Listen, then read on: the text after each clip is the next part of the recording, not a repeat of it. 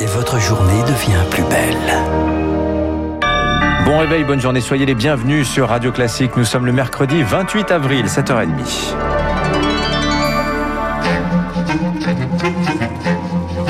7h30, 9h, la matinale de Radio Classique avec Renaud Blanc. Et c'est un plaisir de vous accueillir et de vous accompagner jusqu'à 9h. 7h30, effectivement, sur l'antenne de Radio Classique. L'heure de retrouver euh, Stéphane Geneste pour le journal. Bonjour Stéphane. Bonjour Renaud, bonjour à toutes et à tous. La rentrée des classes, c'était lundi. Les vacances d'été, c'est dans deux mois. Et vous êtes déjà peut-être en train de les préparer. Et avec cette question, et pas des moindres, où et dans quelles conditions pourrons-nous voyager en Europe cet été? Les députés européens doivent voter aujourd'hui l'instauration d'un certificat vert, un passe sanitaire dont l'objectif est de faciliter les déplacements au sein des pays de l'Union européenne, mais il ne sera prêt que pour la fin juin. Alors, en attendant, certains ont pris leurs précautions et ont décidé de passer leurs vacances en France. Et le moins que l'on puisse dire, Émilie Vallès, c'est que les réservations s'accélèrent. Il y a clairement un besoin, une envie de partir, observe Stéphane Le Billon, directeur général de VVF, qui possède une centaine de villages vacances en France. Il enregistre certes un retard de 20% des réservations par rapport à un été normal, mais il espère atteindre le niveau de 2019. En tout cas, il fera mieux que l'année dernière. Depuis cette semaine, on a une accélération quasiment de 100% de la réservation. Le point déclencheur, c'est sans doute l'annonce que les terrasses vont réouvrir, permettant aux vacanciers de se projeter sur euh, des vraies vacances cet été. La première tendance, c'est qu'on est plutôt sur un allongement des séjours, des séjours de 10 jours, de 15 jours plutôt qu'une semaine habituellement. Cette année encore, ce qui cartonne, ce sont les séjours qui permettent aux clients d'être autonomes. Au final, selon Vangelis Panayotis, président du cabinet de consultants MKG, spécialisé dans le tourisme, l'été sera très contrasté. En ce qui concerne les réservations euh, hôtelières, c'est encore très timide, mais vous avez effectivement des campings qui sont déjà quasiment pleins à date. On a des destinations comme la Bretagne ou le littoral atlantique, des destinations rurales, parfois la montagne qui euh, séduisent beaucoup les Français. À l'inverse, euh, on sait qu'on a les métropoles, notamment Paris, qui vont probablement faire un mauvais été. Et les touristes français ne compenseront pas la baisse de la clientèle étrangère. Cet expert estime que le secteur va réaliser 30% de chiffre d'affaires en moins par rapport à un été classique. Et puis, toujours dans l'optique de ces vacances d'été et de leur bonne tenue, une nouvelle fonctionnalité de l'application Tous Anti-Covid a été présentée hier. Fonctionnalité qui permet de conserver de manière sécurisée des certificats de tests PCR et antigéniques ainsi de vaccination. Jean-Baptiste Djebari, le ministre délégué chargé des Transports, évoquera justement ces questions avec vous, Renaud Blanc, à 8h15 sur Radio Classique. J'espère. Alors on pense aux vacances, même si pour le moment nous sommes toujours confinés, mais peut-être plus pour longtemps, Stéphane. Il faut attendre encore au moins deux semaines. C'est en tout cas ce qu'a évoqué hier soir Emmanuel Macron lors d'une réunion à avec une dizaine de maires de France. Au cœur des discussions également, le couvre-feu. Julie Arias, maire de Lançon de Provence, a justement participé à cette réunion on a bien compris qu'il allait perdurer encore quelques temps, mais qu'on souhaiterait que l'horaire soit un peu plus tardive de ce couvre-feu, de façon à rendre un peu de liberté aux gens. Donc euh, c'est quelque chose qui était envisagé de toute façon par l'exécutif. Monsieur le Président euh, nous a indiqué que le couvre-feu serait maintenu à 19h jusqu'à mi-mai et qu'ensuite le couvre-feu serait maintenu jusqu'à fin juin, mais avec un horaire un peu plus tardif.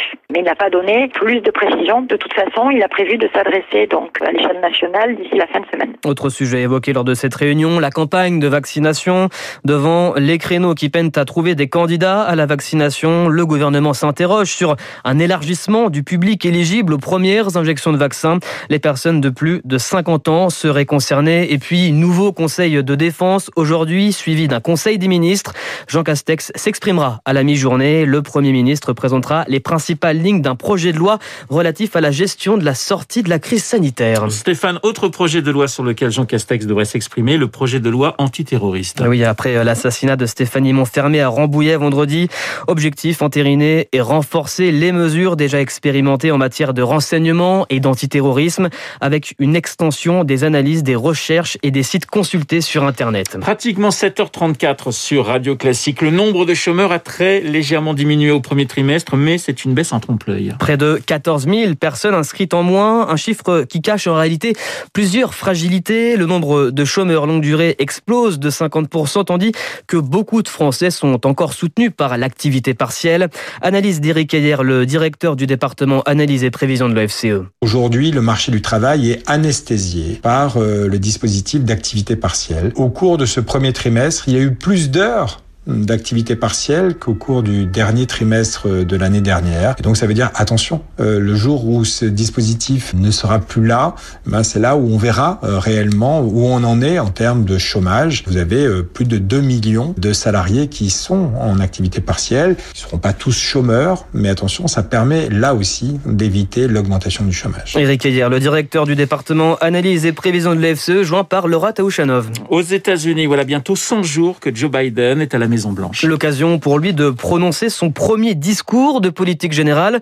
L'occasion aussi de faire un premier bilan de son action et d'annoncer un plan famille et des hausses d'impôts. C'est ce que détaille Jean-Éric Brana, maître de conférence à Paris 2 et spécialiste des États-Unis. Après le plan de relance, après le plan climat, après le plan sur les infrastructures, voici venir le plan famille qui devrait créer aux États-Unis des allocations familiales, des indemnités pour euh, ceux qui sont malades, une vraie révolution. Le financement est assuré puisqu'il veut augmenter les impôts. Les plus riches devraient s'entendre dire euh, que euh, au-dessus d'un million de dollars de revenus, ils devront passer à la caisse davantage. Mais un million de dollars de revenus, ça ne touche que 0,3% de la population. C'est donc une niche très limitée. Joe Biden qui devrait aussi évoquer le, bilan hein, des États-Unis sur la vaccination contre le Covid. Au Brésil, la gestion de l'épidémie par Jair Bolsonaro est largement critiquée. Et pour y voir plus clair, une commission d'enquête sénatoriale a été instaurée hier. Le président Jair Bolsonaro est accusé d'avoir minimisé cette crise. Aujourd'hui, le Brésil est le troisième pays le plus touché au monde après les États-Unis et l'Inde. Il enregistre près de 400 000 décès. La situation reste encore très délicate. C'est ce qu'explique Paolo Minoprio, directeur de la plateforme Pasteur à l'Université de Sao Paulo c'est de par sa composition une commission d'enquête qui n'est pas en faveur du président Bolsonaro. Au terme de son mandat, il aura un bilan à défendre. La crise sanitaire sera un élément très important et si le rapport de la commission d'enquête est un rapport à charge qui pointe directement les responsabilités individuelles du président de la République en ce qui concerne le fait d'avoir minimisé la crise, de ne pas avoir acheté des vaccins, d'avoir fait produire par l'armée de la chloroquine contre l'avis euh, et les recommandations des scientifiques, il aura beaucoup de difficultés finalement à répondre à certaines critiques. Ça va être très pesant pour lui dans la campagne électorale pour une éventuelle réélection. Paolo Minoprio joint par euh, Marc Tédé, puis on évoquait l'Inde, l'Inde qui est frappée de plein fouet par euh, la pandémie, le pays où la situation est hors de contrôle, puisque le pays vient de dépasser les 200 000 morts dus au Covid-19. Stéphane, un petit mot de football pour terminer ce journal. Demi-finale allée de la Ligue des Champions, match nul hier soir entre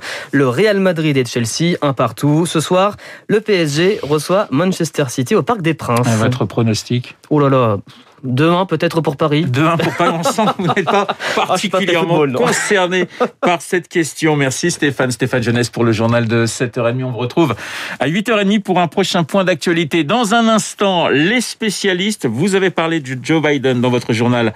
On va continuer avec Dimitri Pavlenko. Et puis on va parler d'un autre euh, leader politique et non des moindres, Boris Johnson, avec Emmanuel.